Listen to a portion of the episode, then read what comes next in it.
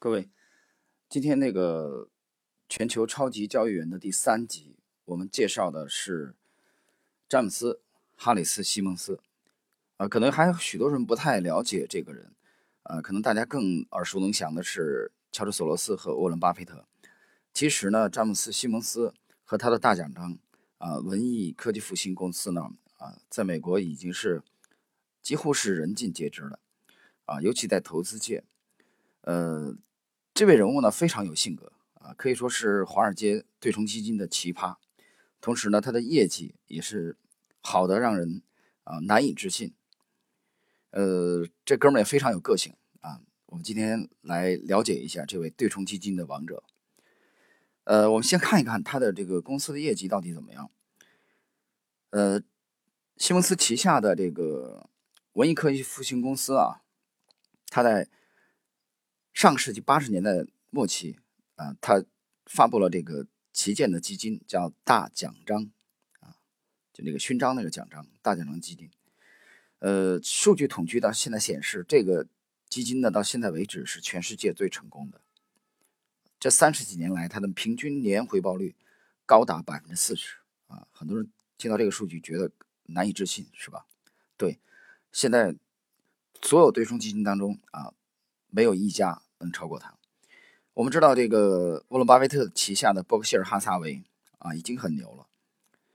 但是呢，他在有一个数据比对，就是在从八九年，呃，从这个八九年到二零零九年，呃，二十年的这个跨度，大奖章的平均年回报率是百分之三十五，而沃伦巴菲特的平均回报率呢，比大奖章低了啊，至少十几个百分点。当然了，这里边我们要客观的讲一点啊，因为。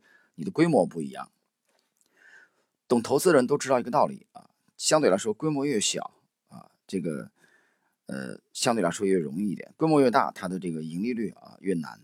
你沃伦巴菲特的这个规模啊，差不多两千亿了，你大奖章呢啊，在那个年代的时候大概只有五十亿啊，所以这也是一个客观的事实。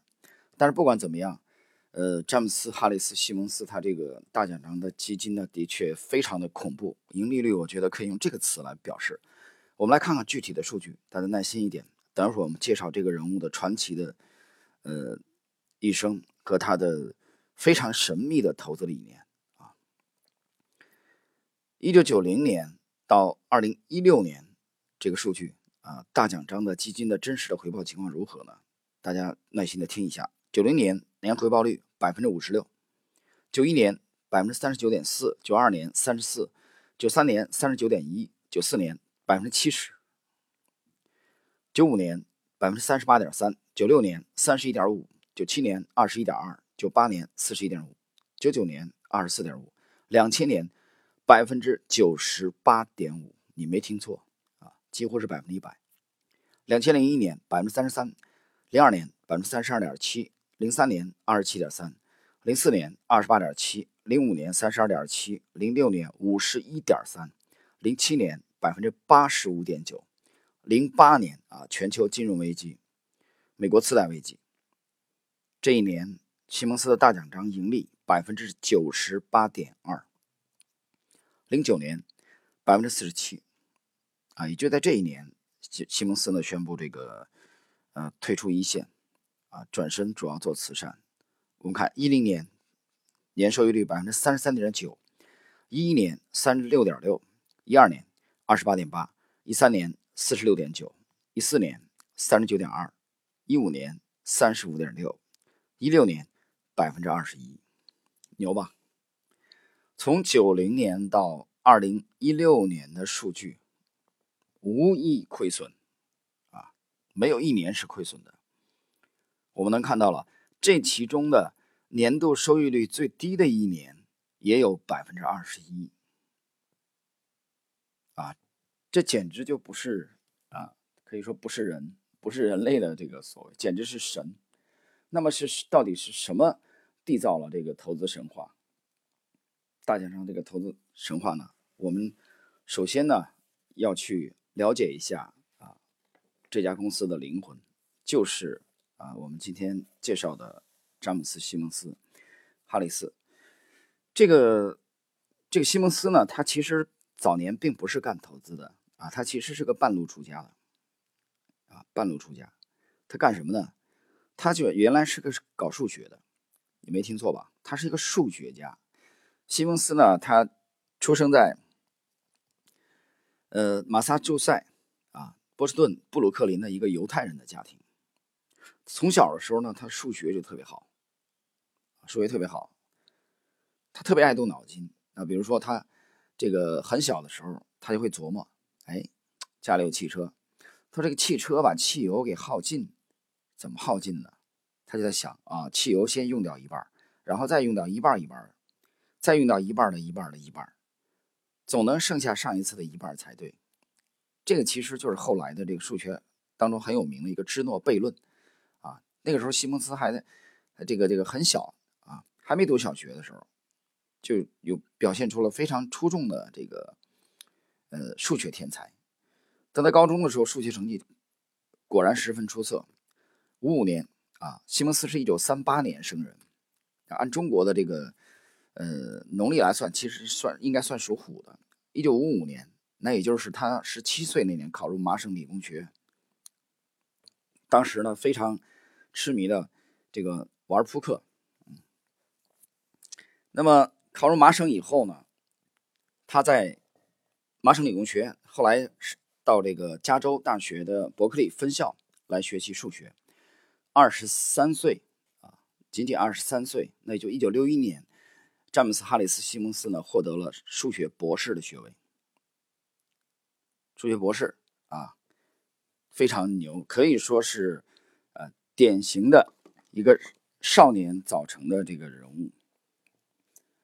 得了数学博士以后呢，他。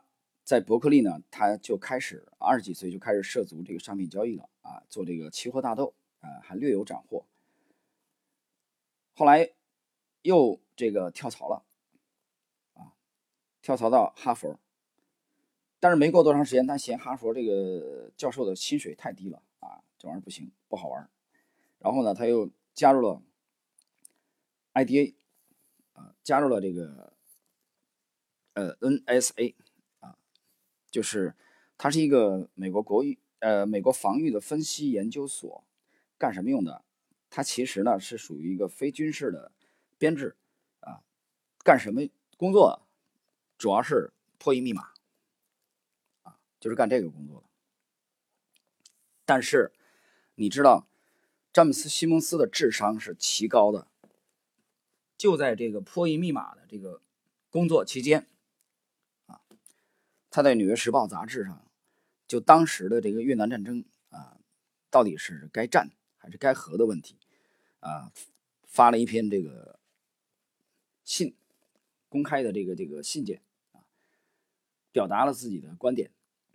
他在这个《纽约时报》的这个时代杂志上，发这封信的时候，詹姆斯·西蒙斯只有二十九岁。这封信呢，是在一九六七年。被公开的啊，这个刊载，刊载的主要观点是什么呢？西蒙斯是这样讲，他说：“我们防御分析研究所一些同僚啊，这个并不同意参联会前主席麦克斯韦泰勒的观点啊。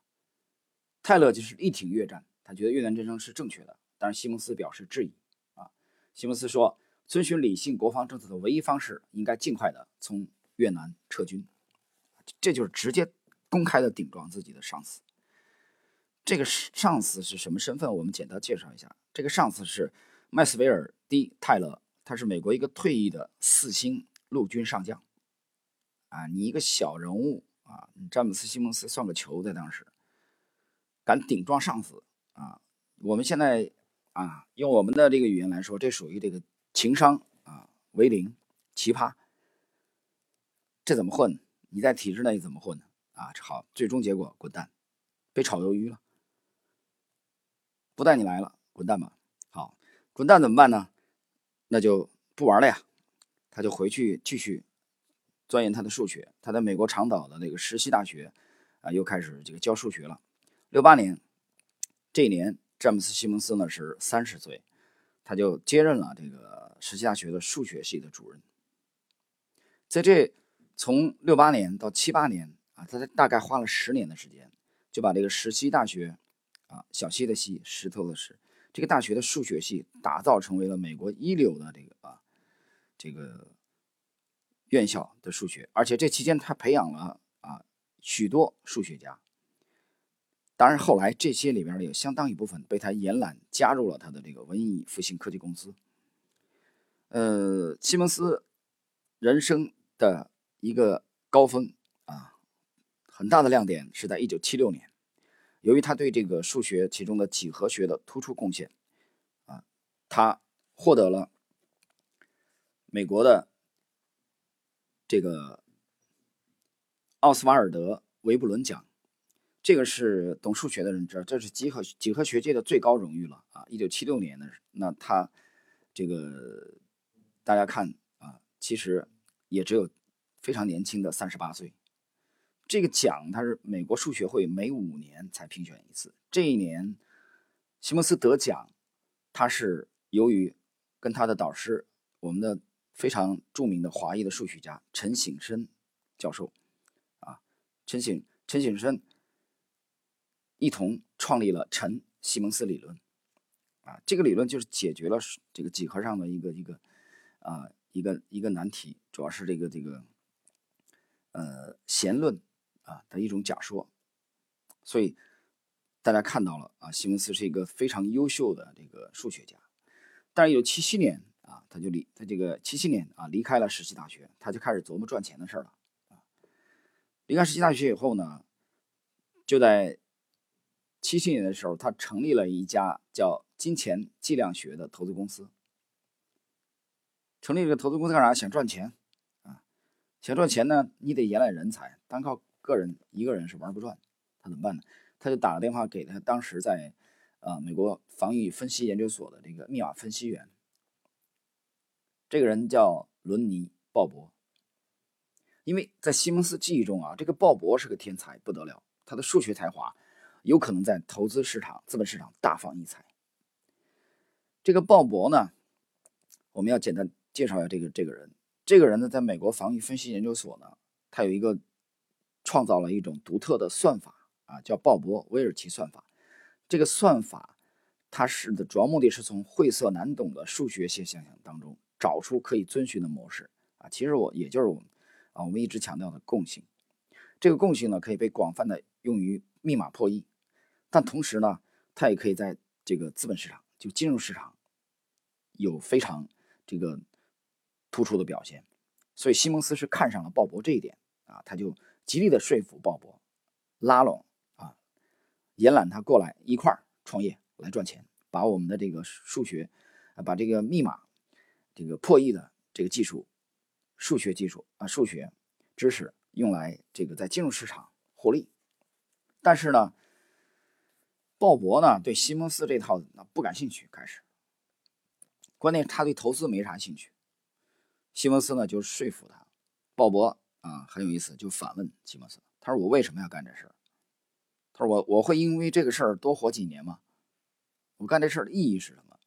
西蒙斯跟他讲了一句话，他说：“你如果这么干了啊，你你来过来跟我一块干，你才不挽回人这一世。”你没有白活你这一辈子，鲍勃呢就被他说服了啊，然后呢就开始为西蒙斯工作。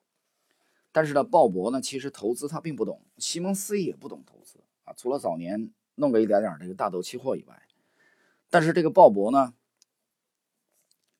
他对基本面的这个投资有一定的了解，比如说根据自己对这个经济状况啊和美国政府的呃呃政策变动。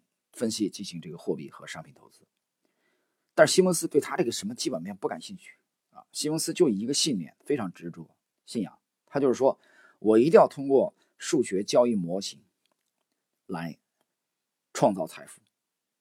所以除了这个延揽拉拢这个鲍勃跟他一起创业以外，他又找到了自己在石溪大学当时的下属啊或者学生数学系的，比如说。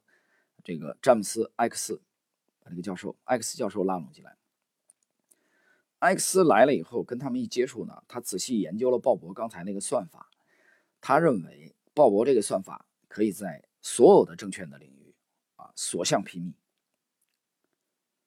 所以，这样在上世纪八十年代中期啊，詹姆斯·西蒙斯呢就从他成立的这个金钱计量学公司啊分出来一个基金，就是他和 X 两个人一起啊，两个人作为创始人、发起人、股东，设立了 X 有限公司。那么进行投资，然后西蒙斯呢又拉拢进来一位啊伯克利大学的博弈论的专家埃尔文啊伯莱坎普。那么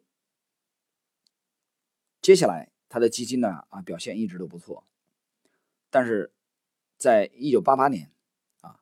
为了纪念两人曾经得过的一个数学的奖项，那么西蒙斯和 X 把这个奖金呢更名为大奖章，啊，这三个字儿在全球的对冲基金界是非常非常有名，啊，这是一九八八年啊，三十一年之前。但是更名之后呢，很很奇怪，从上半年更名，下半年大奖章就开始亏损了，而且每个月都在恶化。到一九八九年的四月份夏天，这个大奖章基金的。啊，它的市值已经缩水了将近百分之三十，回撤。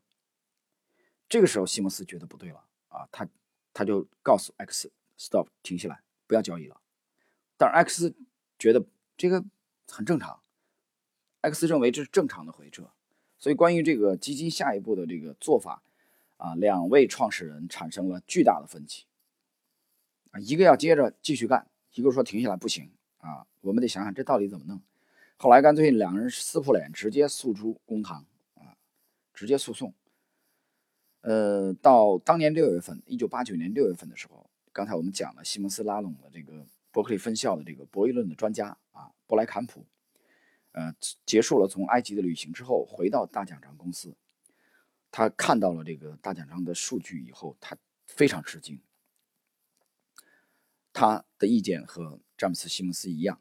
他提出了解决方案，就是由他出资买断 X 的股权。X 的股权当时比西蒙斯的还要多啊，西蒙斯大概占百分之三十一啊，百分之三十，呃，三分之一。那么 X 呢占百分之呃占三分之二，所以等于现在博博莱坎普出钱把 X 的股权啊买下来，那就 X 出局。这点呢，X 和西蒙斯都接受了，等于说艾克斯滚蛋出局了，然后。西蒙斯和布莱坎普两个人开始几乎是连夜来修改大奖章的这个交易系统，他他们觉得要调整了，这个策略不对的啊，这样下去怎么行？决定调整。那么调整调整了以后呢，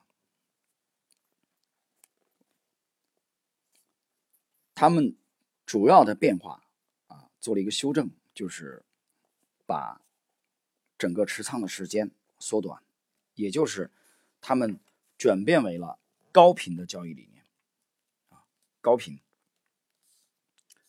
那么之前的情况，西蒙斯和布莱坎普他们反省以后发现，他们以前的大奖章的做法，就是 X 在的时候做法，就是持仓时间往往是几天或者几周。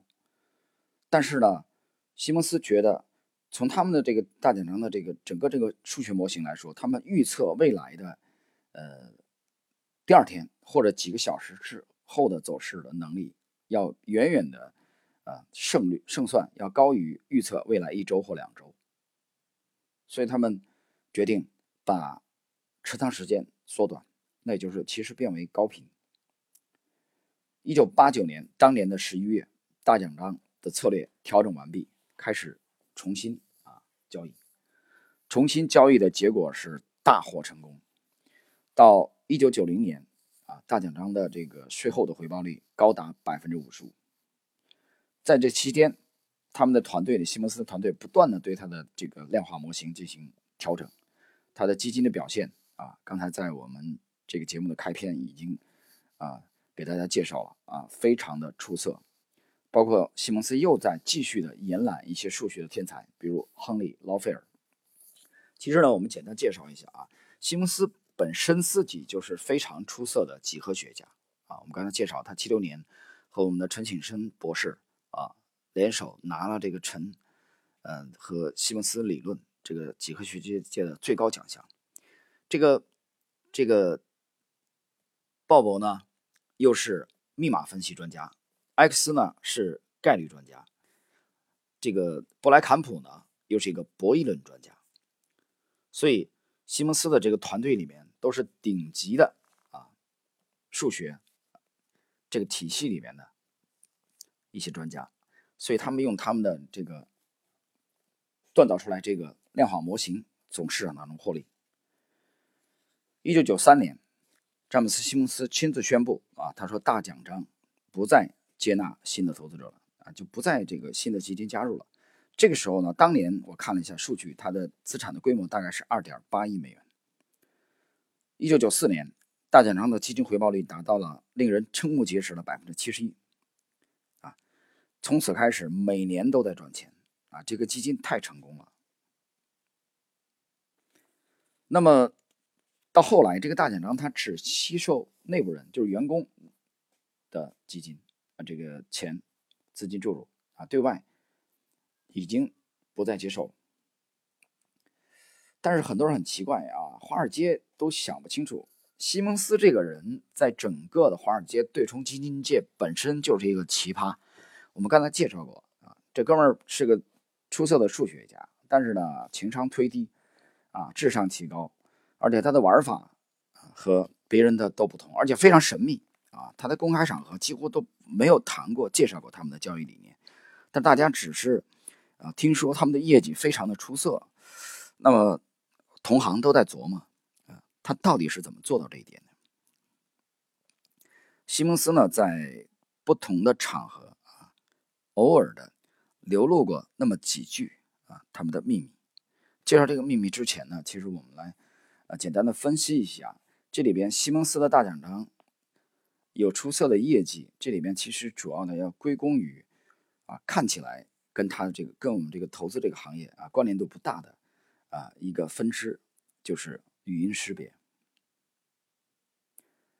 语音识别这个研究领域看起来跟这个投资啊没有多大关联，风马牛不相及。其实你研究一下大奖章的这个人员的组成，你就会发现，在整个西蒙斯的文艺复兴科技公司里边，创始人当中几乎都是密码破译的专家。比如说，啊，那个业绩不好被踢出局的 X，比如说后来加入的这个布莱坎普，包括西蒙斯自己。那密码破译的这个密码破译人员的工作，其实呢，主要就是从这些看似随机的代码串当中找出隐藏的信息。大奖章公司呢，它的模型的建立的基础就是用这种技巧啊来搜集市场数据。市场数据是公开的嘛？啊，比如说对原油价格的这个主笔的数据，同时也关注其他的资产数据啊，比如说黄金和美元之间的关系啊。然后呢，他们利用的一个又一个的这个数学模型，它不止一个模型啊。而且他们在发展期间不断的延揽数学和密码破译方面的这个专家啊，包括语音识别和密码破译，来去完善啊他们的这个交易。但同时呢，近三十年以来，大奖章公司出色的表现，西蒙斯自己都觉得很吃惊但是他也很有危机感。因为本身这个活儿，我们知道这个活是一个啊高频交易，市场是多变的。西蒙斯本人也承受了许多人难以想象的巨大压力。你比如说，西蒙斯就经常在嘴边有一句口头禅，就是说“狼就在门口”。啊，他认为大奖章的这个业绩太好啊，好的已经远远的这个傲视同济。把他的这个其他干对冲基金的业绩远远的甩在后边，但是他的危机感特别特别强烈。我们举个例子，在西蒙斯运营大奖章期间，他压力大到什么程度？很多的时候啊，他每天几乎都要抽三包香烟，因为我们刚才讲了年收益率是赚钱，但从季度来说啊，大奖章有亏，有时候亏钱。那么从季度统计大奖章亏钱的时候，西蒙斯的。这个压力啊。有一次，他的一个员工帕特森啊去西蒙斯办公室和他探讨一些这个事情，他在说着说话，他忽然发现西蒙斯根本就没听。西蒙斯在看着面前显示屏上的数字，就是他的基金正在亏钱，其实就是一个回撤啊。所以你就可以看到，那么每次大奖章基金发生回撤的时候啊，西蒙斯几乎都会出现胃痉挛。所以零九年啊，西蒙斯决定退出啊，这个压力的确是太大太大啊，一般人承受不了巨大的压力。而且他们已经登上了这个巅峰。我们先看看啊，最后我们来介绍他这个他的交易理念。而且我们最好是通过西蒙斯本人的话啊，虽然他几乎没有讲过几句在公开的场合，很少讲他们的这个啊这个这个模型的思路。等一会儿我们最后来介绍这个模型的思路。我们先看看零九年年底，西蒙斯呢想清楚了啊，钱也赚够了啊，压力太大。决定退居二线，他把文艺复兴科技公司的领导权交给了这个鲍勃·莫瑟尔，这是一个啊非常出名的这个他的合作伙伴，和皮特·布朗，这两个人已经为他的公司服这个服务了十六年之久。那么，除了八九年，我刚才讲啊，X 被踢出局的那一年，大奖章是亏损的。那么，西蒙斯本人其实他一直对数学很有兴趣。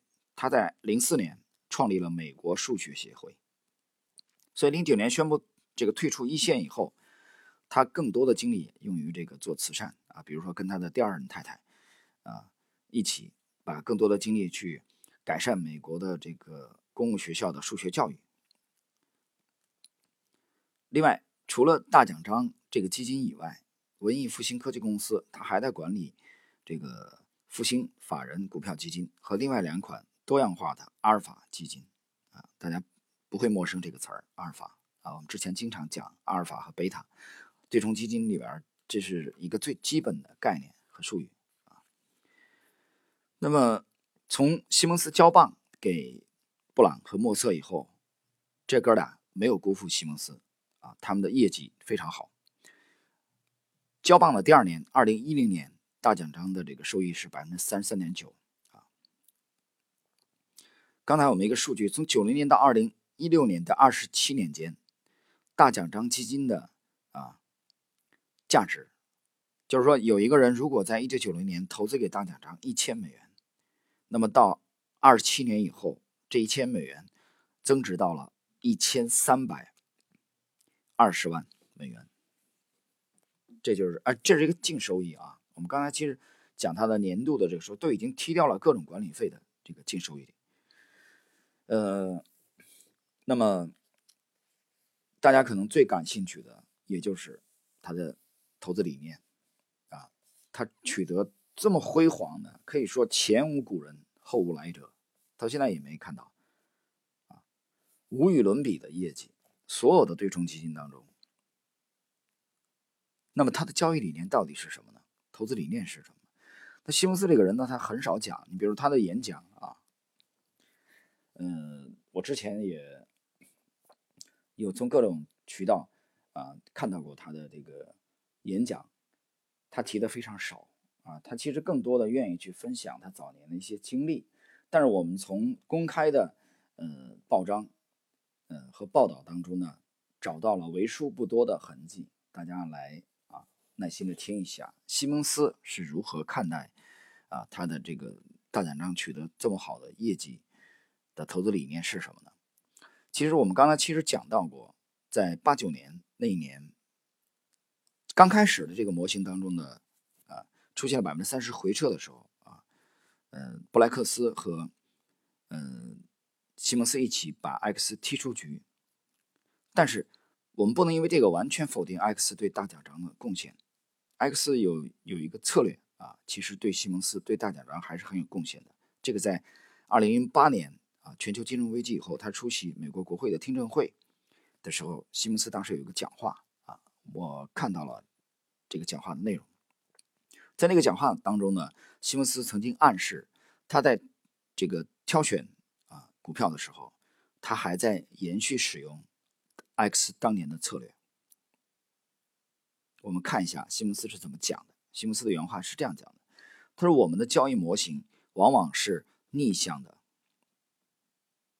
逗号，大家听清楚啊！他讲他他的模型是逆向的啊，这几乎是在公开场合第一次讲他的模型。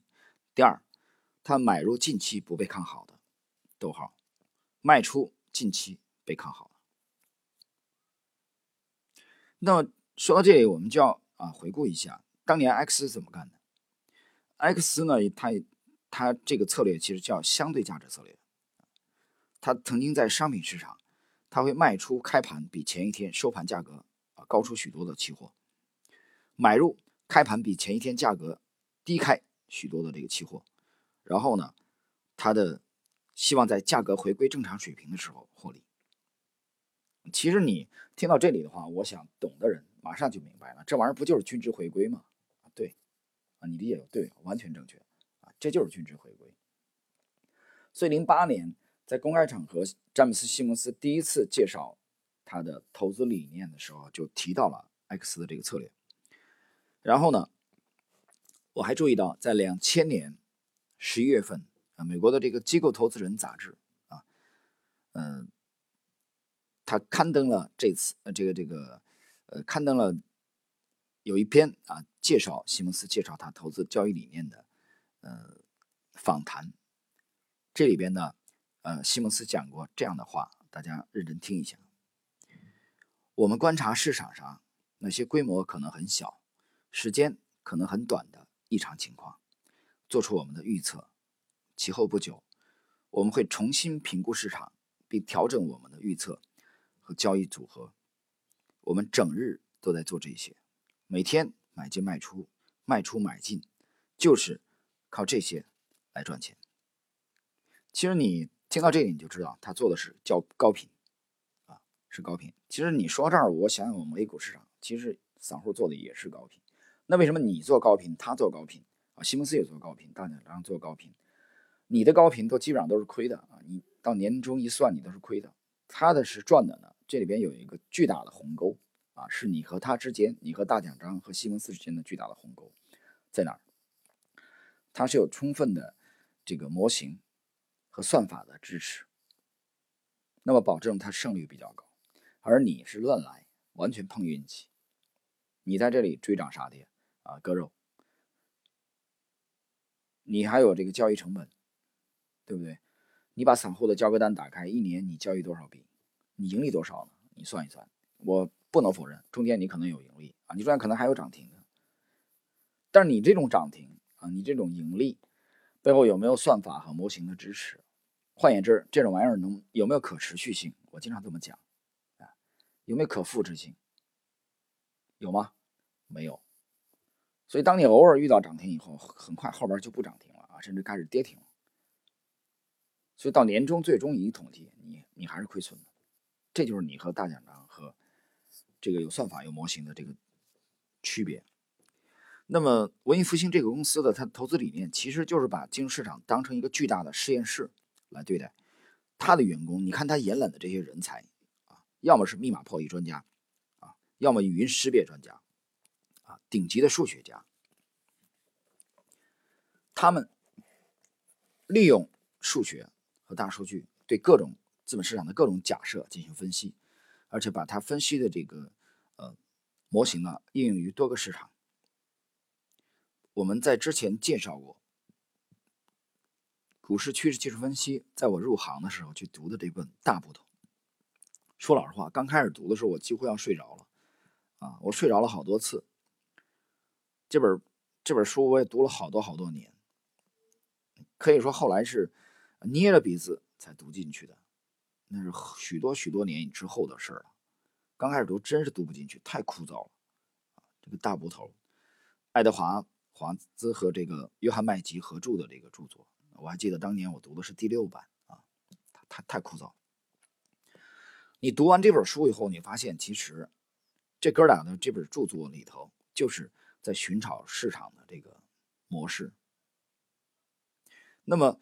当我去研究詹姆斯·西蒙斯的团队啊，他的大奖章的这个成功的经验，他的模型的时候，其实我发现了一点，他和他的伙伴们和他的战友们也是在找模式，但是他找这个模式是模式中的模式，听懂了没有？有些人可能没听懂啊，没听懂也只能这样了，我也不能再展开了啊，因为这里边也牵扯到啊我们的这个 LXZ Lexi 这个模型的当时的构建的思想，其实就是模式中的模式，模型中的模型。我们再来看。西蒙斯后来呢，曾经还有一次提到过他的思路啊，这是非常非常难得的啊。这老头，你看，经常也公开演讲啊，做慈善，口才也非常好。但是，一旦谈到他核心理交易这个秘密、核心理念的时候，就惜字如金啊，话非常非常少。我们看看他底下这段话怎么讲的：我们查遍历史数据，寻找那些我们认为并非随机发生的异常模式。一旦我们有所发现，我们就会对其进行统计检查和长期一致性的测试。在我们确定它的有效性之后，我们就会问：这是否符合一些看似合理的行为特点？我们最初所利用的许多异常情况都是丝毫未受影响的，虽然有些也受到了削弱。你所要做的就是把它们叠加起来。你需要建立一个多层次系统。啊，这里我打断一下啊，解释一下。这个多层次系统其实就是我理解的类似于查理芒格的这个啊思维的网状结构。有兴趣的去读一下这个查理芒格的智慧箴言录啊，这个我在专辑里边已经推荐了差不多啊，我相信没有一百次也有几十次了。那么每当有一个新想法，你就要确定这是否真的是一个新想法，还是已经隐含在现在已有的实践里。所以你要使用统计。检验来确定一个新发现的的确确是一个新发现。好的，那么它能否融入我们的系统中？你要给予它赋予多大的权重啊？这是一个数学。最终，你的系统做了改进，然后你就这样一层一层的添加上去。呃，这是西蒙斯在公开的场合啊，为数不多的讲的最多的关于他的模型的话了。我们去分析一下大奖章公司的结构啊，你会发现，西蒙斯有一句这个名言啊，这个名言呢就是他认为市场已经有效许多了啊。我们之前介绍过市有效市场假了呃假说啊，这个尤金法玛的西蒙斯认为有效市场假说是正确的啊，是正确的，因为市场并没有总体失效。并没有总体失效，他用的，在西蒙斯的这个公司啊，两百七十多名员工当中，有三分之一是博士学位，而且这些博士的这个学的这个学科五花八门，学什么都有，就是专职做交易的几乎没有。啊，这里头有干语音识别的啊，有搞这个概率论的啊，有做这个这个，嗯，我们讲了做密码。破译的还有物理学家啊，顶级的物理学家。那么，包括搞量子物理的。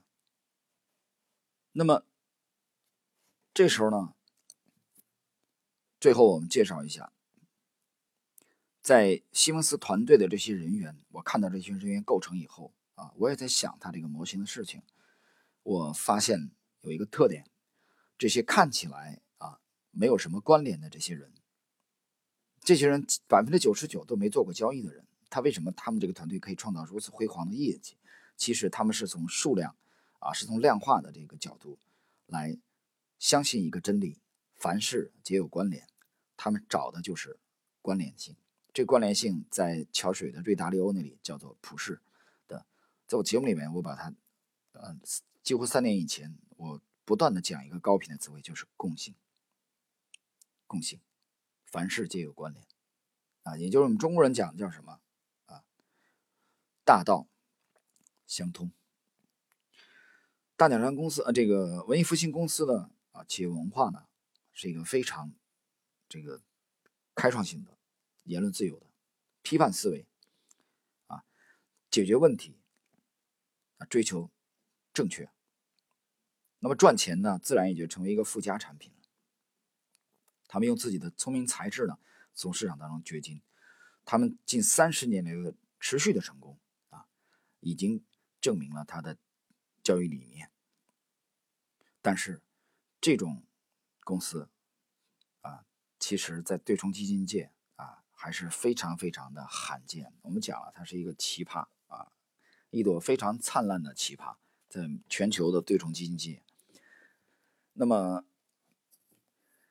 好了，各位朋友，今天呢？我们利用这段时间给大家介绍的是全球超级交易员的啊第三集的内容啊，詹姆斯·哈里斯·西蒙斯，量化对冲之王，这个最神秘的对冲基金管理人啊，他的传奇的呃人生和交易经历啊，这是一位从数学家华丽转身成为了呃资产管理的这个超级的交易员，他是由他的模型在背后支撑。有他扎实的数学功底。呃，刚才我已经讲了，大家要注意的是，啊，他们的修改策略啊，从相对低频变为高频，导致了巨大的成功，背后是有雄厚的数学的基础支撑和算法的支撑啊，是有模型的支撑的。其实一般的人，是很难做到这一点的，因为。我们也在去追踪趋势，但是我们的就我们的这个啊背后的数学的功底而言啊，我们的模型而言，我们反倒认为啊相对长一些的趋势和变化的追踪难度啊要远远的大于转瞬即逝的这种机会。这个在业界也是一般的定论啊，所以我想你听了这期节目听到这里的时候。脑子要清楚一点，你别觉得说我西蒙斯这事儿我也能干，你去干干试试你就知道，你真干不成啊！如果这事儿这么容易啊，西蒙斯的这个高频的这种做法，大奖章这个高频这么容易的话，对冲基金界有那么多无数个聪明的脑袋，他们为什么都没干成？我可以告诉你，对冲基金界到现在业绩能达到大奖章这种的没有一家都没有，你就知道这事儿能有多难啊！所以，呃，一方面我们要学习高手。去研究高手，研究他们的这个先进的投资理念，改进我们的交易。另外一方面，我们也要务实，啊，实事求是，要量力而行，结合我们自己的呃力量来选定自己的这个教育体系。好了，朋友们，今天这点时间啊，就到这里，谢谢。